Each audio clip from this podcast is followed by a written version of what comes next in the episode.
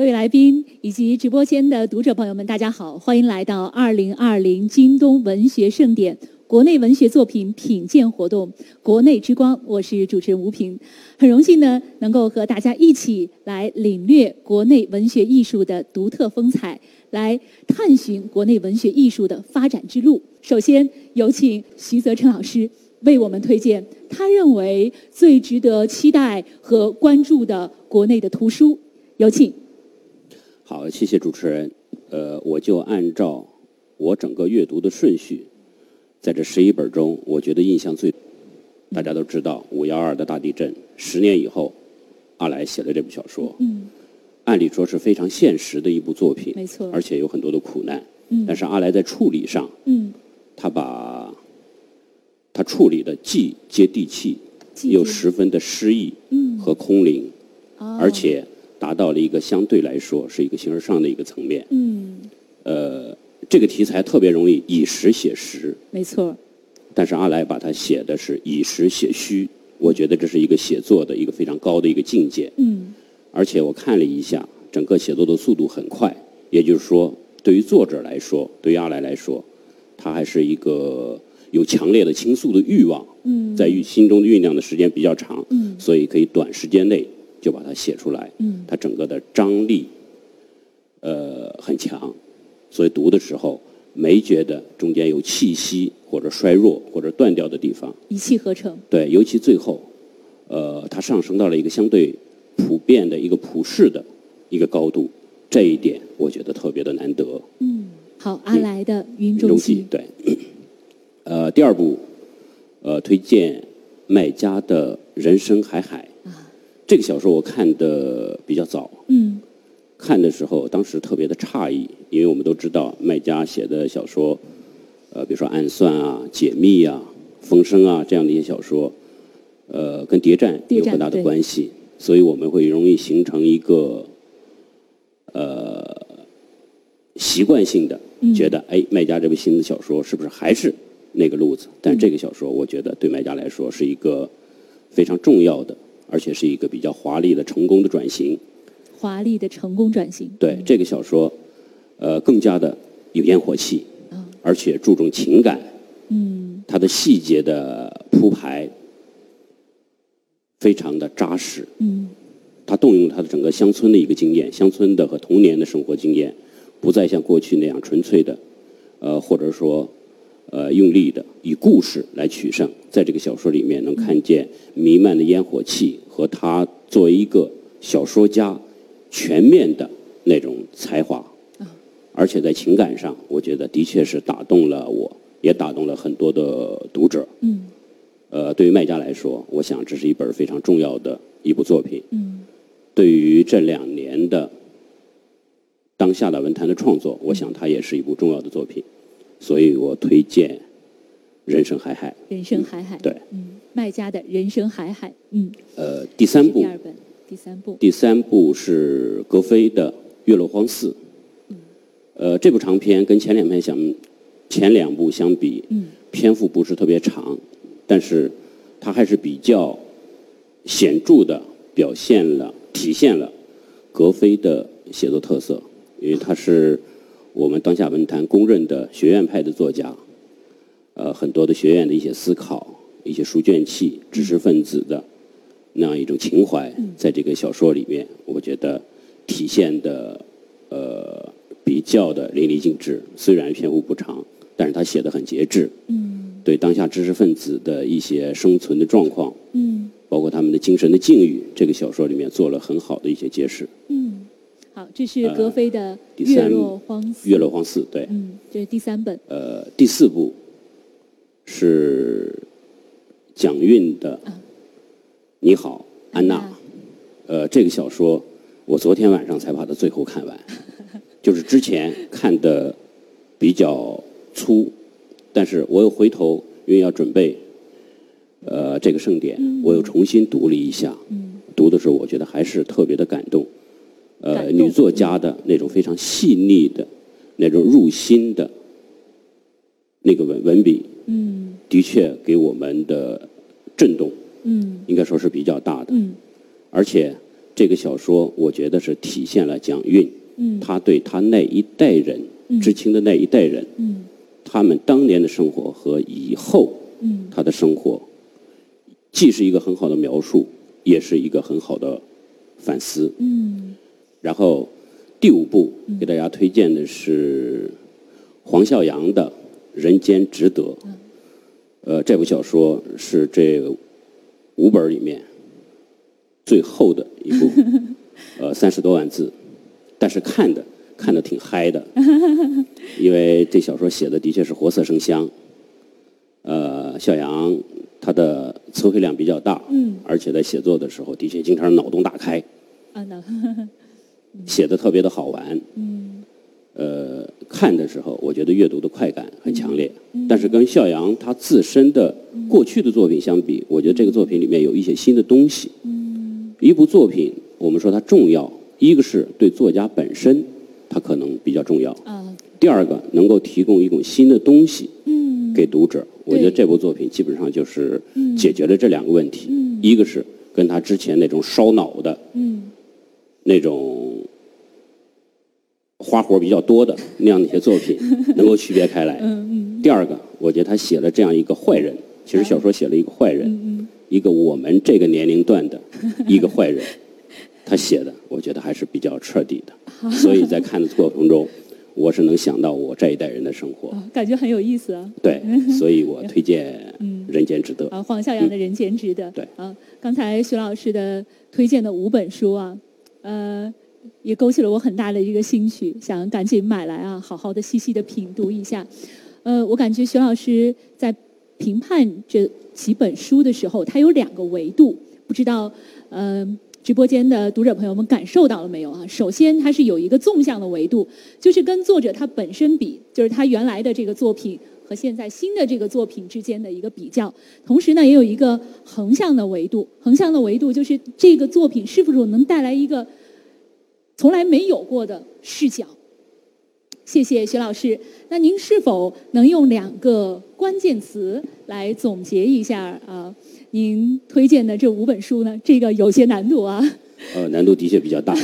因为一部长篇小说或者是一部书，它的确是非常复杂，嗯意蕴很丰富，是的，任何的概括嗯都是对这部作品的一个窄 化。是，但是我还尝试一下，从个人的阅读感受嗯谈一下。嗯呃，《云中记嗯，》给我的一个感受就是，首先，诗意诗意。对嗯把小说写成这样，名字真也的很是诗意啊，《云中记》嗯写的很诗意，的确是不太容易，尤其是一个相对现实的一个题材。是呃，第二个，嗯我觉得里面有一个非常重要的信仰的力量，信仰的力量。嗯这就支撑这样阿巴这样的一个人，一个人回到震后的一个村庄，嗯他如何面对生、面对死、面对生活，嗯它里面有一种非常巨大的信仰的力量。信仰我的力量是很很打动人的，对对，它足以让我们震惊。是这是一个是诗意，一个是信仰。好，呃，第二部，呃，人生海海，人生海海，嗯首先是烟火气，啊，烟火气，因为烟火气在这部小说里面，尤其对麦家的写作来说，嗯，我觉得是一个非常重要的一个特质。特质，对，烟火气。嗯嗯，第二个就是走心。走心，啊对，，这部小说麦家动用了很多情感的东西，情感的积蓄。嗯就在他过去的小说里面，可能写事儿写的比较多，写情感写的比较少。但这这部两小个说关键词都很打动我， 对写的比较对走心。嗯，好，呃，第三部，第三部，呃，月落荒寺，月落荒寺，第一个是问题意识，哦，问题意识，问题意识对，嗯呃，因为葛飞是以多年来属于学院的写作、这个风格见长，啊有一种强烈的问题意识。嗯这部小说里面也体现了这个东西。嗯第二个非常精简，因为这小说其实就是十万字多一点儿吧，嗯是一个小长篇，非常的精炼。嗯，他更关注现实，对，好，第三、第四部呃，第四部是《你你好，安娜，安娜》。嗯呃，第一个感觉我觉得是沧桑。所谓的沧桑，是因为是前后两部，对前面写的是他们当年的知青生活，对，后半部写的是若干年以后就已经比较接近当下了。嗯这个辽阔的一个时间跨度，啊是以时移，物是人非。嗯，这个时候，他那种沧桑沧感，桑感，我觉得是出来了。嗯呃，这是很打动我的一个。第二个，就是这个小说特别的素朴，素朴，对，写的特别的简练，嗯而且呃铅华洗净那个感觉，嗯就是没有那种叠床架屋的非常华丽的东西，嗯就是一是一，二是二，嗯最真实的逼近历史中的和现实中的自己，所以给我的感觉就是非常的素朴。太好了，嗯，第五部《人间值得》这个小说，我刚才用了一个词，就是活色生香。 对，这是一个小说写的活色生香是特别好玩的，对起码在阅读上有感觉会很好，好，对阅读没有任何的障碍，很有快感。嗯呃，第二个是放旷 不羁，我说的放旷不羁不是放浪不羁嗯嗯，嗯是放旷不羁。嗯呃，在这个里面，嗯呃，黄小阳的写作依然是非常自由的，虽然对的这个烧脑的比过去的作品相对来说少一点儿，嗯但是他的思维的腾挪、跳跃，他的幅度还是比较大的，嗯而且不拘惩罚，嗯，所以看这个作品看的会有新东西。好，嗯，谢谢，哎，这几个词简直太棒了啊！质朴啊，自由啊，这种情怀啊，真的通过徐老师刚才的这个介绍，我相信呃，直播间的读者朋友们一定跟我一样，对这几部书的作者的这种情怀和作品的力量，应该有了更深入的了解。谢谢徐老师啊、能不能也请您跟直播间的朋友们啊、再来邀请他们也为您推荐的这五部作品助力。刚才我陈述的是我个人的一个趣味和判断，嗯我当然希望读者朋友能够赞同我的想法，但是我也希望大家如果有自己的想法，完全可以质疑我，可以反对我。如果我们碰巧了意见一致，也请大家我们一起推广这样的一些好书。好的，谢谢谢谢徐老师，感谢您的推荐，非常的精彩。好，接下来我们有请叶兆言叶老师，您会为我们推荐哪些书呢？嗯呃， 那个我我是一个新手啊，那个我我写了一点的小东西，让我觉得在讲我自己的这个书以前，先把我写，因为我就挺认真的写的哇，我觉得不念一念谢谢好像也那个，我就也是按照这个就是推荐第一本、第二本这 么过来，好吧？好的因好的嗯为，这个这个我也太老实了，我就是 写，叶老师有我所觉得写了准备啊，很多我人们我们第一个我推荐的就是说，第一本书嗯是《月落荒市》。哦，月落然荒后寺，我觉得是格非他是这样，他是特别善于把那个神秘的故事啊弄得不神秘，然后把那个不神秘的故事呢又弄得神秘，就是他一直游走在这个神秘之间。啊，然后因为神秘，因为荒诞，这就是就是这种操作，就充分体现他的那种写作功力，嗯也是那个他小说的艺术魅力之所在。嗯我觉得月落荒市是一个很好的意象，就本身月落荒市这个这四个四个字，它有一个，它是一幅长卷中的亮点，它的那个精妙难以言说。嗯然后我选择第一本那个， 就是我不是推荐我推荐的第一本是格非的，我想一个也有很简很很简单的一个原因，确实就是说，因为我我自己本身是个写作者，对我觉得写作者有时候其实平时平时也挺自私的，其实也 不是很很关心当代文学，但确实是有一些熟熟悉的朋友，对吧？就是一同写作的。嗯是那我想，我和格非总是有一种战友的关系，所以很自然的就是我，其实我真的是，就是我第一本并不是看的这个，嗯因为我觉得这个他就在我旁边，我随时随地可以看。我第一本看的是看的是别的，嗯然后看看了别的，看了几本以后，我忍不住就丢下来，我把格非的这个拿过来看 啊。那这就是有一种的亲呃的这个个人的感情在里面。我就是我对我没错我我我觉得我首先是挺喜欢格非这个人，然后是格非这个小说，所以我很自然的就把它我作为我推荐的第一本。嗯就是这个，呃，我因为我觉得格非写手他就是这样，他就那个批评家喜欢说他是什么学院派作家啊什么，在我看来就是说，因为因为我觉得就是一个嗯，格格非其实比我小。但是他从呃那个文学带来，就呃基本上是一代人，我们同时开始写作，对同时走向文坛，所以对他所有的作品我都很熟。嗯，那我看到他这部书以后，我、我看到他就是刚刚那个泽成也讲的那个道理，就是我忍不住会想他以往的作品，啊他和他以往的作品，啊，我觉得他确实和他以往的作品真的是已经很不一样了。啊，但是个作家就是这样，就是说你再想不一样，再想不一样，你变来变去，你就就就那么多花招。格非永远是格非，所以这个是我选择他的这个理由。好，啊然后我推荐的第二本呢，我就是推荐的是这个 阿来嗯，阿来的这个《云踪记》。然后阿来的啊、那这个书也确实也很熟了，我几乎可以不用看，因为前不久在浙江的一个呃具体是哪个办的一个活动我记不住了，嗯，但这本书是当时是也是就是得获得大奖的一本书，所以我参加这个这个事情，所以我这个这个书，这是一本让人挺感动的书，呃，这是就是说我我我给他写了一个也也写了几句话， 念一念，我觉得我离开了这个都不会说话，呃，我觉得就是《云中记》是一本只有阿阿来才能写出来的汉语小说，也只有他才能这么写，才能写得如此的出色。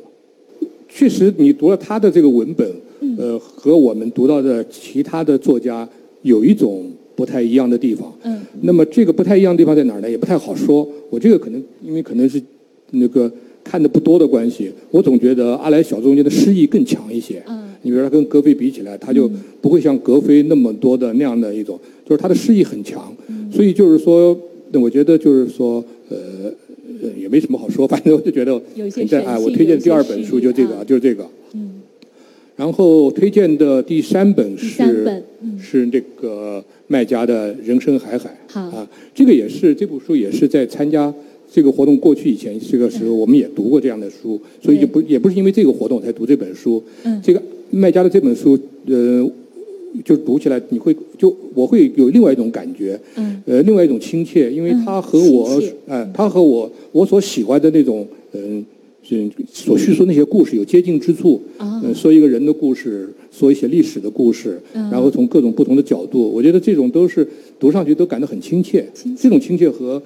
读格非小说的那种亲切不太一样。嗯那格非呃小说亲切是我跟他是朋友之间的亲切，人对对对对亲切啊啊。然后我读那是作个品麦家的小说内容的亲是切是内容上面的一种亲切，嗯而且他写的是浙江，我在江苏，因为浙江和江苏非常接近，是都是江南的那种没感错觉，哎，就是你读的时候你会感觉。那当然，他的叙述那种角度，呃，也很亲切，嗯所以很自然的就把这本书放在了我我推推荐第三本上面好的啊。然后我推荐的第四本书是就是《你好，安娜》啊，你好，啊安啊娜，，那这个书就是我好像刚才还说了，我还忍不住还要说这个，因为嗯我当时就是，我就我觉得这个无论如何把这本书选到这个拿拿到十本里面来，我觉得对没有它挺挺遗憾的啊。哦我我看了就是说，嗯我一直觉得就是虽然那个呃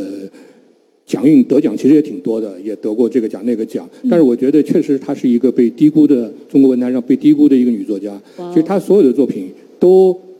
都是相当出色。我觉得她是一个被低估的一个女作家，嗯然后她的这个小说就是说，呃，我读上去感觉到是有一种古典美，古就是典她在在这一批整个这一批小说中间，她最具有这种古典的小说的那种，呃呃，我我这个古典是可能我自己个人的古典 了，跟跟评论家跟那个呃编辑说的那古典不一样，嗯就是它会让我想到俄罗斯文学。它会哦让我们想，它会让我想到我阅读过的那种俄国小说啊，嗯或者说呃呃有一类的法国小说，嗯嗯不是不是新派的法国小说，嗯是比较嗯呃中间的，也不是特别老的， 也不是巴尔扎克式的那种，是中间式那种法国小说那种、那种味道新派的啊，所以我就很很很很自然的把这本书放在我的这个名单上面，我觉得、嗯啊。呃，因为我曾经啊，这个不是不说了。然后我第五我推荐第五本书也是正好和许德胜真是不谋而合，也是黄孝阳的这个人间值得，对《人间值得》。呃，我确实在他的这个年龄阶段的，包包括比他年轻的这个几个作家中间，在几本书中间就是反复比较衡量啊。那我曾经也想过会选择那个迪安。但是后来我想，有有我已经推荐他妈了，我 就觉得没有他，对吧？对。然后还有那个生平的那个呃，那个字是读脚吧，啊，脚在水中央，因为我觉得它是三个中篇，是吧？对呃，然后我就后来就觉得，就是说是三个中篇嘛，反正我们习惯还是推荐一部长篇，一部什么，然后我就，然后我就，当当然我选择黄晓阳还是有这个道理。对首先，他和我都是同一个，我们都是江苏人，哦我也很熟悉他。嗯，呃，校阳写作有个最大特点就是冲冲劲特别足，真的是冲劲特别足啊，特别能写，就是年轻气盛啊。呃，我觉得就是说，就是呃，他。哎，校阳对，然后他作为比如说一个代表啊，或者作为一个，我觉得是非常合适的。他那个书也是，我我真的和责任感觉一样，就是呃非常厚啊，这真的很厚啊。对，我觉得呃，我觉得我我推荐他，我觉得我也我也我也挺累的，因为书很厚嘛，我要反问啊。嗯 但是我觉得还是值得推荐，他是人间值得，我觉得是值得呃值得推荐。 对对推荐这对，本书是值得的。啊我说了一身汗谢。谢，谢谢，谢谢叶老师，嗯，然后我们也深刻的感觉到您的这种情感啊，呃，非常的浓烈啊，对于每个作者 啊，特别是跟他们之间的这种相关性啊，也让我们能感受到呃，这个您和这些书的作者之间的这种贴近性啊，呃，给我们传递的也非常直接的这种情感，谢谢您哈、谢谢您的推荐。然后您是否也用呃两个关键词来呃总结一下呃您推荐的这几本书？哦嗯对我这个事先准备犯了一个大大错误，我以为这五本书有两个关键词，现在是要每本书都要两个关啊键词，可是吗？以，都可以啊那都可以的话，我觉得其实嗯如果是五本书的话，我就省点事儿，因为我觉得那个也重复了，我前面也说了。对我觉得就五本书吧。好啊嗯那我觉得就是总体来说，我自己写书，因为一开始，因为我自己我还面临问题，就是因为现在字都特别小，我都是让我女儿尽量去找 PDF 版，可以用电脑放大来看哇啊哦。然后这个读还是，那么我自己的就是所以感觉首首先一个是丰富。丰富我觉得挺丰富的啊丰，富这个因为最早是接触的是二十本嘛，对吧？那二十本，我是真是觉得很丰富。嗯，他给我提供了非常好的一个机会，就是让我了。我本来跟我感觉我是和当代文学没什么多大关系的 人，因为这个机会我正好可以啊了我解一们下。在这儿也谢谢叶老师对对于当代文学的这种关注和倾心，所以我说，觉得第一个丰呃那个词就是丰富，谢第谢二。个就是好看，确实觉得还挺好看的。好看嗯啊，这个是我没想到的。谢谢。好，谢谢叶老师，非常的开心啊，跟叶老师的这种交流啊，嗯、嗯、刚才叶老师和徐老师的这个推荐啊，有很多的这个不谋而合啊，呃，接下来莫言老师会有怎样的推荐呢？我们也很期待，有请莫言老师。 各位读者，大家好。啊呃，我跟他们两位确实有一些是重合的，也有一些是不一样的。我想这才是我们各自存在的价值，否则我们来一个推荐专家就够了，是吧？啊我推荐的第一本书是《西瓜的甜蜜点》。这个小说的题目为什么我要先看这本书呢？因为我觉得这个题目特别吸引人，好像是一部言情小说、爱情小说啊，甜蜜点。但是一看完全不是那么回事儿，一点都不甜，一点都不不蜜，是吧？而且是惊心动魄啊！它这个甜蜜点是指的是这个打高尔夫球的时候，这个高尔夫球杆那个头上那一个小勺子一样那个地方跟球接触的一个最佳点。嗯。啊，就是这个点叫甜蜜点。那么这一个点接触着，就能让球就把它的力量发挥到最大值啊。呃，这个当然是一个专业术语。这个小说，我一边看，我就一边联想到上个世纪八十年代初的时候，有一部在中国引起了巨大轰动的电影叫《追捕》。嗯，这个拍成电影的话，完全可以拍成一部中国版的，呃比《追捕》还要精彩的电影。哇、哦，也是警察故事，呃，也是一个冤案啊、而且里面也有非常多的悬念，非常多的巧合，呃，这个也是一个警察是吧？一个警察也是被，因为他的妻子跟一个人呃约约会，呃，被一种不知名的钝器给打死，嗯，然后在现场又发现了他身上的纽扣，等等吧，诸多的疑点集中到他上，嗯，而且他跟他妻子关系好像也不是太好，结果他平常的一帮哥们儿，比如说我们都是刑警队的，是吧？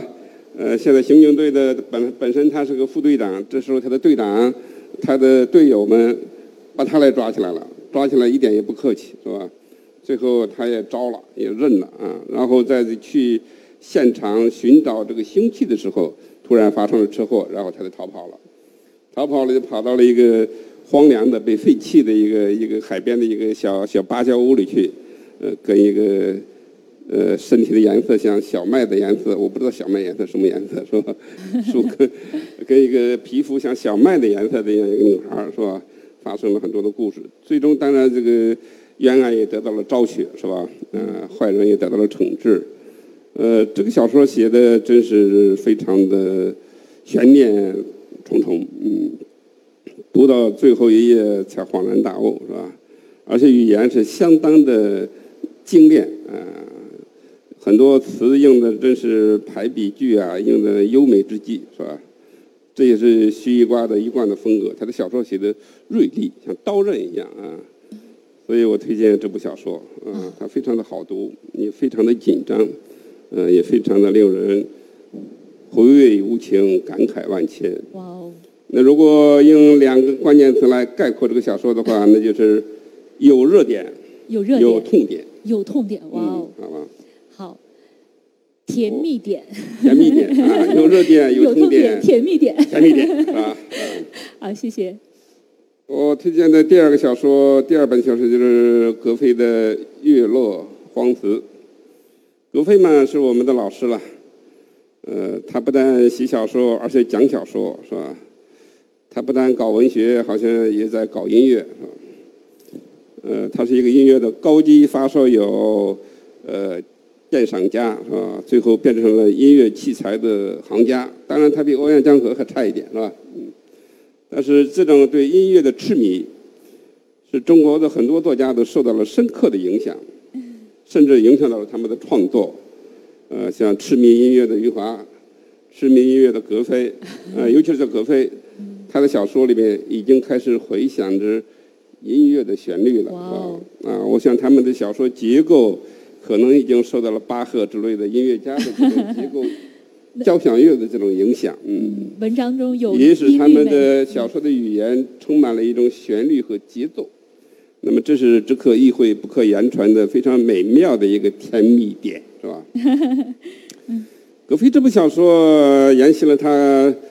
呃前半的前边的几部长篇的风格。嗯，当然，我觉得他前面的几部长篇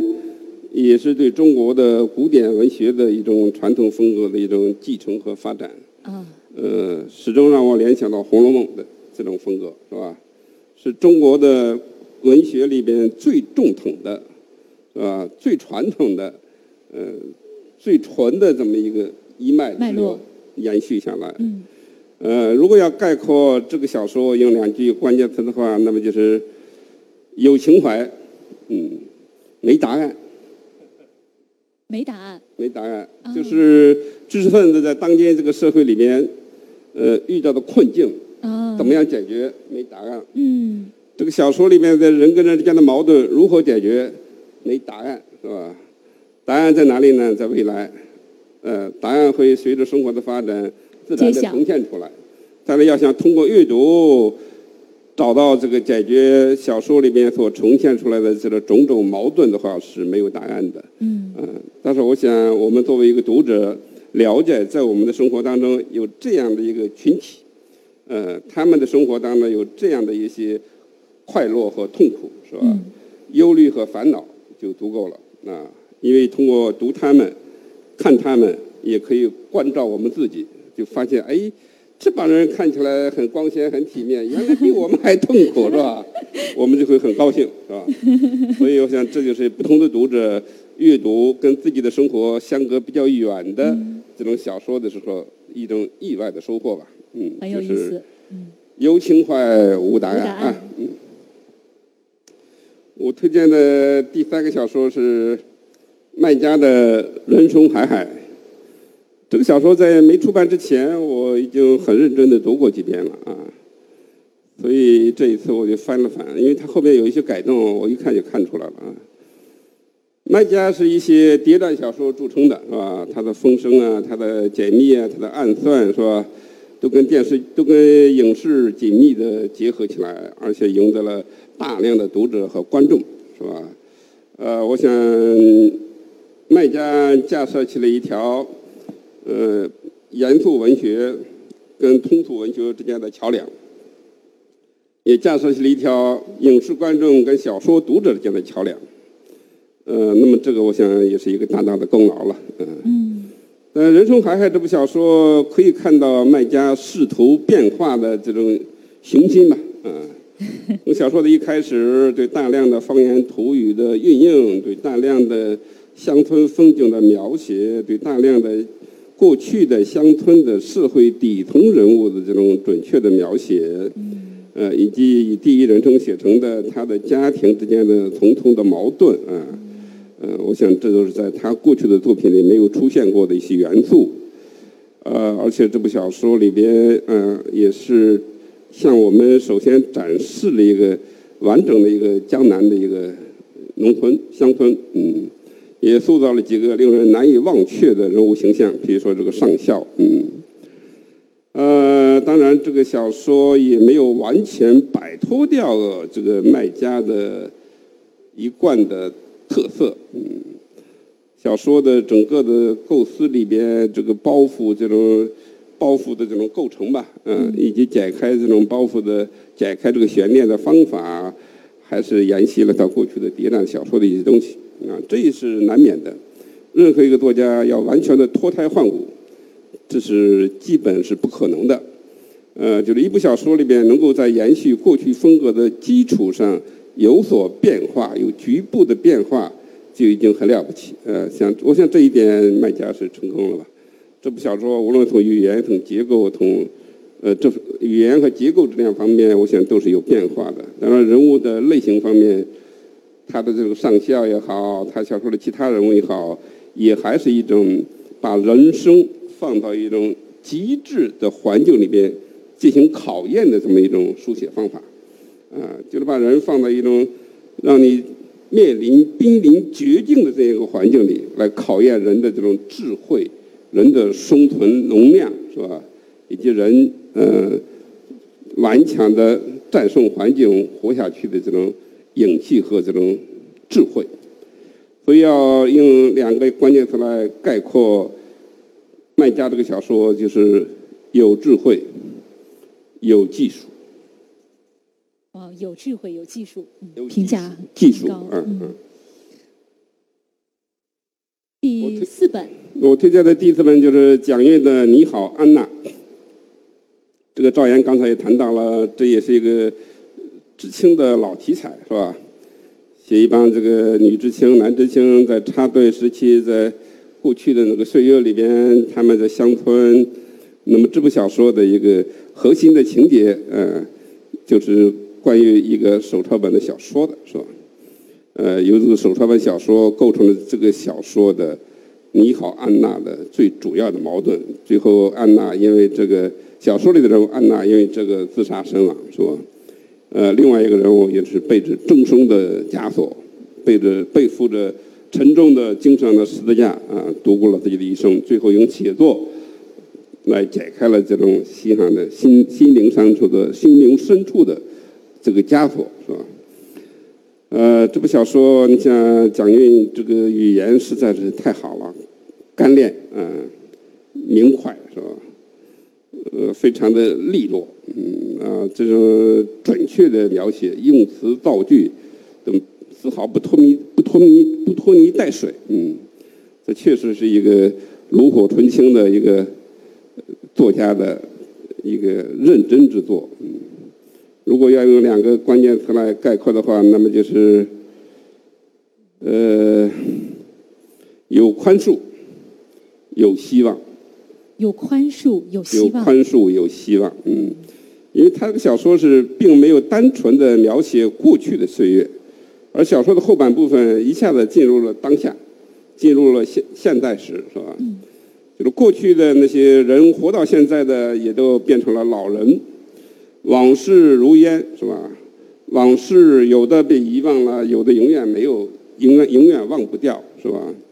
而啊人的命运在这个几十年的岁月变迁当中，都发生了巨大的变化，是吧？他们的下一代也开始成长，而下一代跟上一代人的这种生活方式、价值观念都完全不一样了啊，完全是一种呃江山依旧，然后这个人生是是无奈这么的一种状态啊，所以有很多的感物是慨。人非。呃，物是人非有很多的宽恕，嗯就是过去的很多不能原谅的东西，在岁月里边也慢慢的稀释化了解。嗯，所以面对着崭新的成长起来的年轻一代，嗯就感觉到这个人生和社会还是有未来的，还是充满了希望的。嗯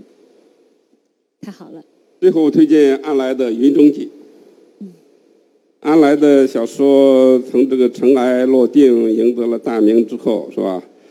呃，他写的并不太多，但是每一部都非常的精彩，嗯，都是在一个高度上，嗯，没有丝毫的下滑的迹象。嗯这部《圆中记》写的就是汶川地震数年之后，这个云中古村啊、因为地震啊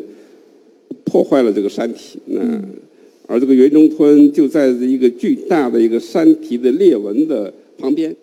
随时可能滑坡滑到长江里去，是吧？那么在这个情况下，就政府就动员了这个云中村的村民，让他们搬迁，搬迁到山下去，搬迁到平原去，而且都给安排了很好的工作。那么随着时间的推移，这个云中村跟这个山体，云中村所依据的这块山体，跟这个山的主脉啊，这个裂缝裂痕越来越大，越来越大，随时都可以滑落。那么这个时候，呃，在山下也打了好几年工的这个村里的原来那个祭祀，呃，技师，嗯，叫阿巴吧，是吧？他这个跟他所在打工的工厂结算了，拿了他的工资以后，悄悄的一个人啊，就回到山上去。他去要探望一下，在这个地震当中，这个村里边死去的那些亡灵、那些亡魂、死死者的亡魂、灵魂啊，他要对他们进行祭祀、进行安抚。啊，就这么一个故事。实际上，他打定了主意要上山，跟这个云中村一起来这个消失啊，要跟这个村来共同的来共存亡。那么这个村实际上就变成了一种象征。这个云中村不仅仅是一个地理上的村庄，而是一种文化的象征。因为阿来特别强调，这是一个千年历史的古村，是吧？有自己一套完整的跟山下截然不一样的文化传统，是吧？呃，所以它这种这个村子滑落到江里去，也代表着某种文化的消失。那么这个技师要上山去为这个文化寻党，是吧？也就代表着他这样一种令人感动的，是吧？呃，捍卫他们有认为有价值的文化传统的这么一种牺牲的精神，嗯。这个小说，我觉得它这个感人之处甚多了啊、其中一点让我特别感动的就是，小说还是塑造了一些在我们过去的小说当中，在阿来本人的小说当中也没有出现的一些这个少数民族地区的年轻干部的形象。像他那个外甥任勤是吧？他是先是副乡长，后来的乡长，最后又当了党委书记。他在外面上了大学，回到他的故乡，然后在这个地震当中冒着生命的危险，坚守在这个第一线，抢救伤员是吧？安抚群众，然后组织营救，最后组织重建家园，呃，处处表现出一个当代的一个农村基层干部的高风亮节和这种与现代文明没有任何隔阂的这么一种、这么一种呃文化、这么一种文化境界吧，是吧？所以这样一种少数民族地区的青年干部的这样一种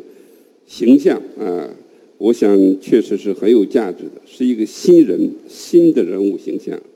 呃，这一点让我为这个《云中记》感觉到特别的振奋啊！就是因为小说最终我们还是要看他写没有写出新的人物形象来。那么在这部小说里，我觉得阿来做到了，是吧？啊，阿巴这个形象呢，当然是有一点，在过去他的小说里也可以找到类似的。呃，但是像这个云丹呀，像另外那一个跳舞的失去了腿的女青年啊，等等嘛，这这个小说塑造的人物还都是栩栩如生的啊、尤其是对这个这个云中村的这种独特的地理环境的描述，对云中村这个山上以及村子里面生长的植物的描写，嗯呃，都很多很多。我、这里面描写了几十种的植物。我当时就是一边看这个小说，一边翻手机。他写到了什么？呃，他写到了这个什么金线菊，我在查阅金线菊，是吧？他写到了挂楼，我在查挂楼，是吧？呃，他这个写到了这种什么呃，节骨草，我在查节骨草。呃阿来我们都知道，他有丰富的植物学的知识。嗯。呃，他是我们作家里面认识花木、认识认识树木、认识草、认识花、认识各种植物最多的一个作家。嗯，他有这方面的热情，也有兴趣，是吧？所以前不久，中央电视台九频道播了一个《文学的故乡》的一个系列的电视片，嗯，啊，写了几个作家的回故乡的，以及故乡跟他们文学创作之间的关系的这么一些事情。那阿兰那一集我看的也特别的松动啊，也特别的令我感慨。一个镜头就是阿来趴到地上，用相机拍摄地上的小花小草，嗯，然后他躺在他的故乡那个山坡上，就感觉到他跟这个山脉是融为一体的，就感觉到阿来就是这个山上，这个山上这片沃土里生长出来的一一个一棵树，一棵植物是吧？它是真正的扎根在故乡的土壤里的，嗯。所以我认为这个《云中记》这部小说是，呃，近年来我阅读当中的一个一次愉快愉快的经历。呃，如果用两个关键词来概括的话，那么就是有高度，因为这个小说发生的地点在海拔三千多公尺以上嘛。嗯呃，再一个就是有深度，嗯这是文化的深度，嗯哲学的深度，嗯，呃，两种文化的碰撞而产生的力度，是吧？就是有高度、有深度、有力度，多给他一个度吧，好吧？好，谢谢谢谢嗯谢谢莫言老师。呃，都说哈、你如果要看得更远，要站在巨人的肩膀上啊。 的确，刚才通过莫言老师的推荐，我们对这五本书有了更加深入的了解。莫言老师不仅介绍了这本书它整个的这个梗概内容的整个的呃故事发生的这样的一个线索。呃，同时呢，他把每一位作者身上的特点也为我们介绍了。比如说，我了解原来格非老师他是音乐的发烧友，他的文字里面是带有节奏感的。比如说，我们知道安来老师原来他是有这种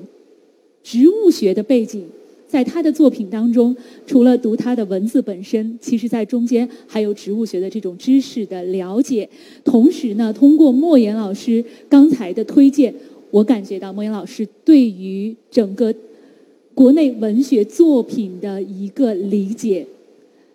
嗯，就像莫言老师他的文字一样，通过他刚才的推荐，我总感觉能够解惑我内心的很多的结。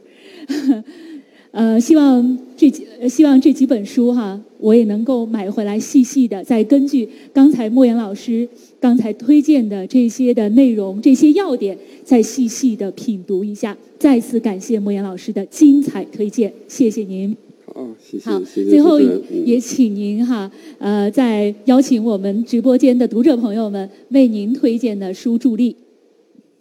呃，请直播间的读者朋友们和正在网上看收视这个节目的广大的读者朋友们，你们赞助我的意见是 吧？当然了，其他的我没有推荐的书里边也有很好的，你们完全可以赞助点赞其他的书，谢谢。嗯好，谢谢谢谢莫言老师。呃，刚才的五本书啊，有几个关键词：实有、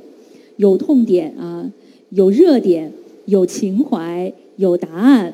呃，有智慧，有技术，有高度，有深度。呃，我特别期待陈老师， 您会用什么样的关键词，或者您会为我们推荐哪五本书呢？好，这个直播间的读者朋友们，还有呃所有京东图书的读者朋友们，大家好。呃，那么我呢推荐五六本书，又好说啊五六本书，好就的可能我主推的是五 本，很期待。 那么六本呢，我 顺便嗯呃再补充一下，因为可能也不能推荐的太多哈。呃，我第一本推荐的呢是麦家的《人生海海》。呃，《人生海海》这本书呢特别打动我，嗯因为麦家呢呃也是我熟悉的一个作家，估计呃读者朋友们呢也非常熟悉。嗯呃，他的书呢呃影响很大。嗯呃，过去他是以写悬疑小说呃著称的，呃像这个《暗算》啊，这个风声啊风声》啊，对啊、这些大家都这个解密啊，大家都很熟悉了。呃，那么呃，过去呢，我说他的作品呢是深受像博赫斯啊、这个斯蒂芬金啊，啊、呃、这种影响，就他把这种悬疑啊、这个玄奥的和这样一个侦探小说，嗯，呃，这个悬疑小说呢，跟它结合的非常独特，形成他自己的风格。嗯，所以我说，这个麦家是在黑暗中写作的人，他也是一个走钢丝的人，或者说走夜路的人。那么走夜路他是不要手电筒的，呃，所以他的写作就像把你引进一个黑暗的隧道。那么勃朗退斯呢，在十九世纪德国文学主流里面，呃，是欧洲文学主流里面讲到德国文学的时候，他讲德国人的心灵啊，像一座幽暗的抗道啊，抗道就是说，呃，那么但是这个麦家的这个小说呢，真就把你领进非常幽暗的抗道。那么，但是你可以看到，人生海海呢，这个刚才呃，泽成老师呢，呃，解读的很好了，嗯说他是一个呃华丽转身的。嗯我还觉得这个不呃华丽，我稍稍这个修正 一下修改一下，我觉得他是一个沉重的转身，我觉得对他不容易的，呃，不容易的。嗯哎，那么麦家呢，这个他出版社《人生海海》呢，刚刚出版的，我请他到北大做了一个对话。啊呃，当时有我跟麦家，呃，苏 童、李进泽，呃，我们四个人，啊，那天还来了，呃，很多学生啊，这个来了两百多学生，因为在那个礼堂都堆得满满的，就是，啊，那么这个两三百吧，啊，可能啊。看出那读么者呃，对卖家第一次披露了他童年时候的心理。呃，他说我，他说我从来没有说过我的童年。嗯他说他五六岁的时候老做一个噩梦，他刚刚会记事的时候啊，嗯就是有一只大鸟飞过来，飞过来然后把它叼走，呃，他非常非常痛苦，好多年不断的重复做这个梦，呃，所以呃，他说他们家成分不好，出身不好，呃，所以他小时候经受了承恐受了惧巨大的心理的一种压力，那么然后呢，呃，也不爱说话，说话不爱说话。嗯到那天晚上呢，卖家呢说了很多，呃，所以我们都很惊异，也可能是呃酒逢知己千杯少啊，是可能那天没有酒哈、这个但是我们是在台子上，呃，他对北大的学生呢，呃，第一次披露了他的这么一个，所以我们也就很能理解他为什么那么善于写黑暗，没错儿呃，但是人生海海呢，他不再那么黑暗了，当然还有黑暗。啊但人生海海，你可以看到他写一个叫蒋振南的人，嗯但这个人的名字其实只出现两次，而且呢都是在批斗会和标语里边出现。嗯通篇我们只知道这个人呢，呃，叫做上校和太监，呃，他就来用这两个绰号，因为在那个村庄里面，每个人都有绰号，啊就没有绰号的人呢，就像没有头衔，嗯呃，就是这个人就低人一等了，啊所以都有绰号。但是这个人的绰号差异非常大，一个叫上校，当然他当过国民党的呃上校、军医之类，他是一个医生，特务，他又是特务，他会看病，他会看病治病。那么特务和医生这也搞不清楚。后来他起义，他又参加人民解放军了，所以他又这个当过解放军的这个医生，所以又是有非常有功劳的人。呃，他是这么一个太监呢，就是呃大家没看过他村上的人呢，没看看过他上厕所，没看过他的下半身。这个村农农村吧，农村这个生活都很粗糙，大家知道，都都都都都都是呃，那么而且人生海海呢，真的写的是他家乡的故事，对呃，他那里生活的质感对呃非常非常丰富，嗯呃，非常真切。嗯因为我也是在农村待过好多年的人，嗯所以我能体会到那种。那么这个太监呢，这个就是大家就认为他太监，因为他也没有结婚，也没有生孩子，所以就翻这个牌，就为什么是太监？嗯所以这个太监呢，其实呢，是他耻辱的标记。那么就是说，在他的下半身的呃这个非常隐私的部位呢，被刻上了字，这个字呢是不能让人看到的。所以这个小说一直在解这个上校和太监，呃，通过这两个词不断的翻转，不断的翻转，就像小李飞刀一样，呃，但是呢，翻出来的是二十世纪动荡的历史，就是一个乡村的青年，他在二十世二十世纪的中国的大历史中，他的沉浮，他的一生的这么一个惨烈的呃一生，又是坚强活下去的一生。所以这一点，我觉得写出中华民族所经历的二十世纪的呃这么一种历程，嗯，同时也写出了一种中国人的那种顽强，我觉得是给人是这种。但小说最后呢，后面当然这个上校蒋正南呢，他痴呆了。嗯啊他疯了，也他装疯卖傻，但究竟真疯还是假疯也不知道。后来一个林阿姨呢，就是在战地上，她参加解放军之后呢，呃，一个护士，嗯爱她，嗯爱她，然后这个，呃，那么，然后来照顾她，从远道而来，嗯呃，把一个痴呆的或者说疯掉的嗯来照顾她。那么小说最后的这个上校，呃，是回到家乡，嗯归家了。这个那个林阿姨呢，在照顾他。小说最后呢，他是一个爱和和解，嗯，就经历了惨烈的一生。我们中国人怎么去面对我们的历史？没错儿，二十世纪的历史，所以我觉得这一部小说嗯非常非常不容易，把很多我们很难解决的难题，哦他竟然用两个词把它解决了。啊，就是，所以你说要让我用两个关键词呢？，对，一个是创伤，创伤，呃，就是这个蒋正南呐、嗯他的耻辱，他的这个这样的历史的，嗯呃，那么在他身上刻下来的那几个字，嗯啊，但究竟有没有这个字，这这写的很模糊，小说虚晃一枪，呃，但是呢，那是耻辱，嗯但是呢，另一方面讲和解，就我们怎么和历史和解，嗯你还是要和解。所以来讲，人生海海，人生海是闽南的一句话，闽南我是福 建人，所以这个人生海海是闽南很东西的一句话嗯。就人生什么事情都要经历，哦呃，，就是人你生都海要海就像什么事情都要经历，什么事情其实都是平常，什么事情都能过去。就像历史一样，呃终究会和对对解对啊。嗯哎、我觉得是是这样。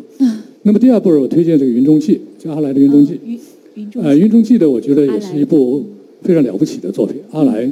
也是一位非常呃成就很大的作家。《云中记》呢，它是为了纪念地震十周年而写的。对，呃，但是呢，它不仅仅是这么大的一个历史事件，那么他怎么去书写它？那么阿来呢，找到一种方法，或者说以他特有的艺术上的成熟，他来把握这个大的主题。嗯那么阿巴祭司呢，在地震一周年后呢，回到了这个家乡，嗯他要去祭祀那些亡灵。嗯作为祭司这个职业呢，他是最后一个祭司，嗯所以他也曾经写过最后一个土司，就像他《尘埃落尽》啊，啊呃，那么你像这个托斯泰写过最后一个地主，苏童其实艺术之家也是写最后一个地主，那么呃最后一个祭司，他其实是写这个，但是呢，就像刚才呃徐志恒老师说的，就是它是虚与实的结合，我说它是写实和灵知的结合，嗯就是灵芝这一方面呢，他写这个阿巴济斯，他如何来和这些亡灵说话，哀悼他们，纪念他们。啊同时呢，这种哀悼和纪念呢，像刚才莫言老师他说的这个博物对博物志啊，这个他写那些植物，他和那些植物通灵，嗯，呃，那么呃这些植物它又是实的，对又，是实际的一个存在，存在物的哀呀、没错啊，又是物哀，那么它又是通灵的，嗯所以他能把这个写得好，但是他又是实的，对写得很实，就是叙述人这个我呢，他是一个副副乡长，对他兢兢业业在基层工作，嗯，而阿巴是他的舅舅，对所以呢，他这一点呢，你可以看到，这阿巴是不是他舅舅，我有点记不太清了啊，因为这个小说我看的比较久，这最近又又又又忙了，又没有没有再细看了。这个我还写过文章啊，呃，当时说出来，我跟阿来做过对话啊，这个呃，好像是他，应该是他舅舅，应该是，对，是舅舅啊，没错，对，哎、呃，那个亲情啊，舅舅，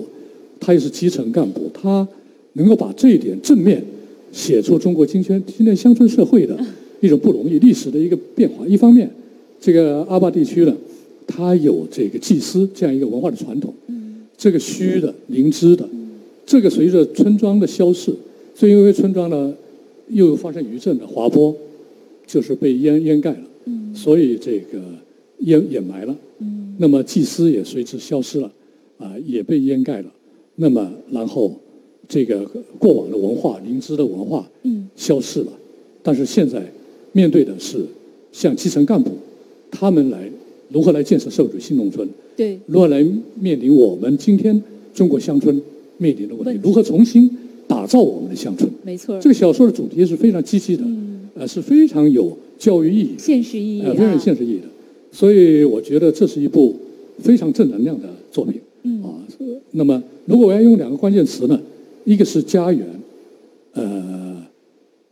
一个是信念，信念，一个是家园，一个是信加念油。信念，呃，就如何我们逝去的家园，嗯我们如何回到我们的家园，嗯我们如何，记忆我们的家园，嗯同时呢，呃，如何有一种关于乡村的信念，乡村人传统这种信念，我们如何不会随着乡村的消逝而消逝？对我觉得这也是一个呃非常重要的一个问题。嗯呃，第三部呢，我推荐这个格非的呃《月落荒寺》。嗯呃，月落荒寺，这都跟大家很接近了。呃，特别是刚才主持人说巨人说话了，要在巨人，大家读者可以站在巨人肩上，那个我在巨人背后说话，这个是很难的。这个刚才巨人说的非常好，这个包括对月落荒寺解读都非常非常精彩。这个，那么呃，我对格菲呢也很了了解，就是我们也是这个青年时代的朋友。啊，那么莫言老师跟余华，啊我这个我们都是很早了啊，八十年代，然后那个时候八九十年代，那个呃格非二十出头，嗯啊、刚写小说我们就就熟了，就很谈得投机了，呃，所以你可以看到《月落荒寺》虽然是一本薄薄的嗯书，我觉得写的非常非常精彩，我甚至可以说大师手笔。嗯呃，我也注意到现在很多的作家的，特别青年作家的，很爱融入一些古典诗词。呃，我觉得这一点可能都是从欧阳江河和格非这里来的。嗯呃，但是我觉得这是一个好的现象，就传统文化如何这个进入我们的文学的书写。嗯呃，那么但是呢，莫言老师呢，他是民间的传统，很自然而然的化为生活。但是呢，对，说是文人派的小说，嗯这个学院派的小说呢，他就把词章这些东西的都放进去了。嗯但是格非真的做的浑然天成啊，嗯嗯嗯，浑然天成，做的非常的这个自然。当然，我看很多青年作家引的那些诗句就不一定很协调。呃，格非的刚刚才这个莫言老师这个巨人啊说过，他这个音乐有韵律，确实是嗯读他的小说那些诗句词章，他融入进去，他有一种韵律。嗯好像赋格一样，巴巴赫哈，嗯这个像像这些，像这些东西，你可以看到它的叙述非常非常的从容，嗯但是又有节奏。那个故事呢，嗯呃，可以看到他写是我跟妻子，妻子有有外遇，然后跟妻子离婚了，呃，妻子就去嫁外国人了。那我跟一个楚云，一个呃家教的教我儿子的孩子，这个然后跟他恋爱上，但楚云呢又莫名其妙的得了一个病，然后我是不是要抓紧一下时间？好、啊我没尽关快系一点、啊没关系啊，那个然后呢，这个他就呃这个楚云呢，然后又消失了，嗯啊，那么后来生活又如何归于平常啊？这个整个节奏把控的很好，故事起落起伏、呃处理的非常好。但是呢，小说里面融入的社会面又不只是说这家的关系，他里面写的儿子有爱，我知道他跟他儿子的关系挺好的，所以有一半像他写他儿子，嗯他儿子非常懂事，嗯这个那种父子的亲情是很令人羡慕的。嗯呃，小说里面写的很令人羡慕。嗯那么也可以说，他写这个爱情跟楚云的那种爱情，又跟呃宋词啊、嗯唐诗宋词啊，跟他勾连在一起。嗯那么我觉得有一种古典之美啊，古典之美和现代生活其实他写的是一个现代人，嗯写的是现代人的故事，就今天的现代人嗯怎么安放他的灵魂嗯啊、怎么面对他的生活。嗯他通过这个林医生呢，就有一帮朋友，又把生活面打开去，各式各样的乌七八糟的朋友，这个三教九流。呃，林医生是一个哲学教授，嗯那么他讲的是哲学，但是跟三教九流交往，引车卖酱者流，做生意的、坑蒙拐骗的，嗯他都有。但是呢，这些杂乱的东西融在这个小说中，嗯怎么会这么妥帖呢？嗯所以刚才赵岩老师分析这部这部小说，他也是分析的非常非常到位。嗯那是作为作家、书写者，因为我教小说嘛，对，所以我能体会到这里边的妙处、难度，没错儿，呃，这里边的难度，嗯这个呃，这是大师手笔了。嗯就像莫言老师，很多小说是大言手大师手笔，或者说他的小说都是大师手笔啊，就是那个就是那种自然。我觉得自然嗯微妙，这个是小说的最高的一个境界。嗯呃，所以我如果说要用关键词很难概括哈，嗯，我尝试了一个是友爱，有爱呃，一个是一个是救赎，啊，就呃，是嗯因为为什么友爱呢？他讲到和妻子的爱，家的一个解体，嗯讲到跟楚云的爱，嗯那么讲到父子之情，讲到和那些朋友的这种友爱，他通过友爱的纽带嗯来把这个小说来展开。嗯但是这里面实际讲的是一个救赎的问题。嗯就林医生的这样一个人，这样一个哲学教授，他读海德格尔或者读老庄，但是他怎么去获得救赎呢？对他怎么去那个呢？嗯所以我觉得，呃这是今天的人怎么安放灵魂的问题。嗯那么第四部呢，我推荐这个孙平的《脚在水中行》。啊呃，那么呃这部小说呢，好像推荐人比较少哈、嗯呃，我可能会推荐两想听听您的观部点嗯短篇小说集，因为现在读短篇小说的人太少了，嗯而且大家读都读长篇小说，到处的走红的也是长篇小说。但是我觉得短篇小说在今天中国应该要有地位，而且作家要经过短篇小说的训练。嗯你像当年这个赵岩老师、徐则成啊，写了大量短篇小说，嗯像苏东余华、格非、孙甘露啊，他们都是写短篇小说起家 的。呃，不能，莫言老师的短篇、中短篇小说，那是多精彩 啊！经过这个才去写长篇小说，现在一上来写长篇小说，这就毁掉了，这就把你想当作家的梦基本上毁掉了。嗯一定老老实实的先去写短篇小说。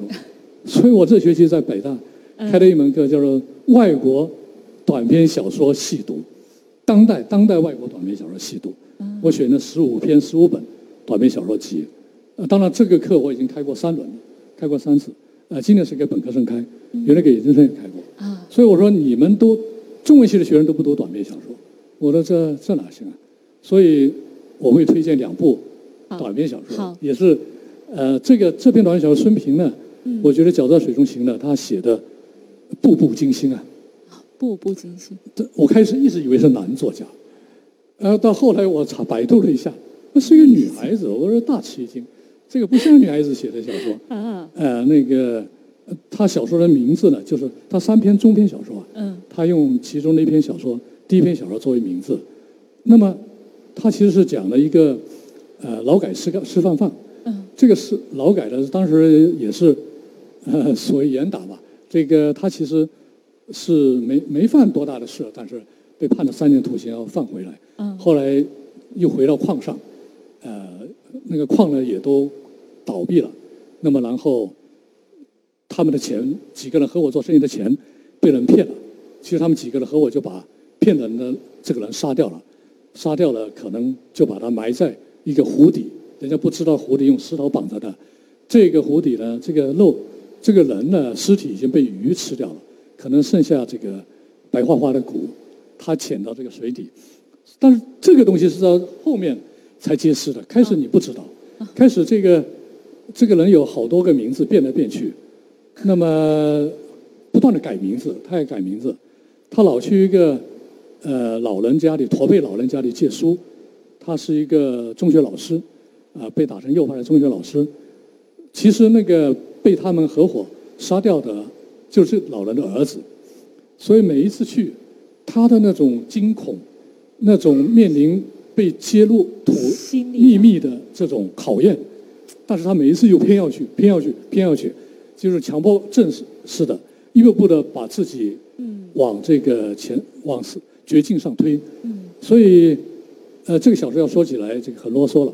这个因为它确实很悬疑，嗯，很这个惊恐，呃，那么小说的处理，结尾的处理呢也很妙，嗯结尾处理也很妙。那么我想他结尾应该是自杀了，呃，但是你推测吧，因为他摩托车飞出去了，他说他又回到了水中，哦嗯在那一刹那间，制造了一个悬念。呃，对对对，呃这个小说我我觉得读者朋友自己去看，好我就不多说了，因为说起来我说个没完。如果用这个关键也也给我们的读者朋友制造了一个悬念。 呃，关键 词呢？关键词呢？我想，这个关键词我都觉得有点有点困难啊。一个是诡异啊，我觉得它是诡异诡异、啊；一个是绝境，绝境，嗯就是他一直在书写这个绝境。啊，这个人一步一步的把自己逼向绝境。嗯其实他可以躲到一个别人不知道的地方去啊，嗯隐姓埋名啊。然后这个不要去那个听寒老师家里啊，嗯他老去就杀掉他的儿子，那么步步把自己逼向绝境，嗯呃，那么等等哈，这个最后一部的我推荐这个呃五部的话呢是蔡东的《新城书》，啊呃，《新城书》也新是城书短篇小说，嗯那么是蔡东呢，孙平呢是一个女作家，蔡东也是女作家，他们两个都八零后，呃，短篇小说年呢轻作家，这个我觉得短篇小说集，蔡东呢出了很多短篇小说集了啊、这个他的短篇小说呢，我觉得呃和当年苏东雨啊、格威、孙孙安禄啊他们写的小北村写的小说完全不一样，和泽成、赵岩啊、莫言老师他们写的小说呢，短篇小说更不一样。嗯他是回到生活本身，哦但是在生活非常松弛的、平和的状态中，他来抓住嗯一种东西。嗯当然，它里边我我觉得写的，新书里面写的比较好受访者，嗯他写一个现代的这个白领，嗯他如何特别优秀，一个名牌大学毕业的，他如何总是和人家相处不好，嗯呃，这个总是这个闹别扭，然后自己心里的承受很大的压力，妻子也无法和他过下去了，搬出去住了，然后去看心理咨询师。那么我旭荣是一个心理咨询师，后来还跟他陪他一起回到他的家乡，看到他跟父母的关系了，嗯非常紧张，嗯呃，非常极端。嗯那么小说这么来处理，小说结尾呢，他们还是又回去找他的妻子，嗯他们又一起生活。当然，那就是一页的，只有一页，小说最后一页，哦他来这么一转，虽然转的也很突然，但是他想，生活是一个无解的 方程，怎么解的，就是没有办法结尾的。嗯那个西方人有一位理论家，专门写了一本小书，理论书叫《论结尾》。哦呃，那么写的非常精彩。西方小说的结尾，按他的说法是受圣经的影响，那么中国没有这个东西啊，所以中国作家处理结尾都很难。但是呢，莫言老师的结尾处理的非常精彩，大家可以去看看《木匠和狗》那个结尾非常非常精彩，那就是以虚化实了。这个，但是他又实，呃，又又那个，所以呃，我想他的小说写的这个在平和当中呢，他能抓住生活的一种要义，能写出今天我们当代生活中的呃非常处于困境的那么一种人群，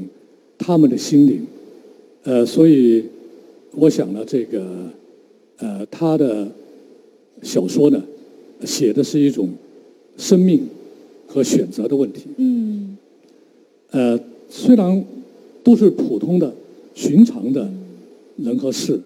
嗯这也很难写啊。对，今天我们怎么去面对我们的生活？没错呃，怎么去选择？没错，呃，我觉得他应该青年读者朋友应该很容易和他今天的读者很容易和他接近。嗯呃，所以我推荐他。我跟你说五六本呢，其实我一直在想西瓜的甜 蜜点啊，我也一直想推荐。这个因为我们又是福建人，所以有这个乡党之嫌呢，我过去也非常推崇对西瓜。所以我刚才听到这个莫言老师就说第一步来 推荐，所以我也这个斗胆啊，我也我也推荐这个甜蜜点嗯西瓜的甜蜜点，非常精彩的小说。写的确实，我完全同意， 因为莫言老师这个题词在前了，巨人题词在前了，我就完全呢签一个 同意，这个赞同，这个服从，这个那这个 这个很好，这个非常 好，这个我觉得这部小说非常精彩，好，也是推荐读者朋友去读。好，谢谢。呃，如果我要对这个直播间的读者朋友啊，和京东读图书的读者朋友啊，这个呃，希望你们呢，呃，能够支持我的意见，嗯，呃，能够看这六本书吧，好，呃谢能够看这谢，六本书，谢谢啊谢谢陈老感师谢的大推家支荐持啊，感谢您的推荐。嗯，好，谢谢。谢谢，嗯，呃，感谢陈老师啊，刚才的推荐里面关照了长篇、呃中篇和短篇的作品，呃，我们感觉到陈老师的推荐非常的关注现实，解决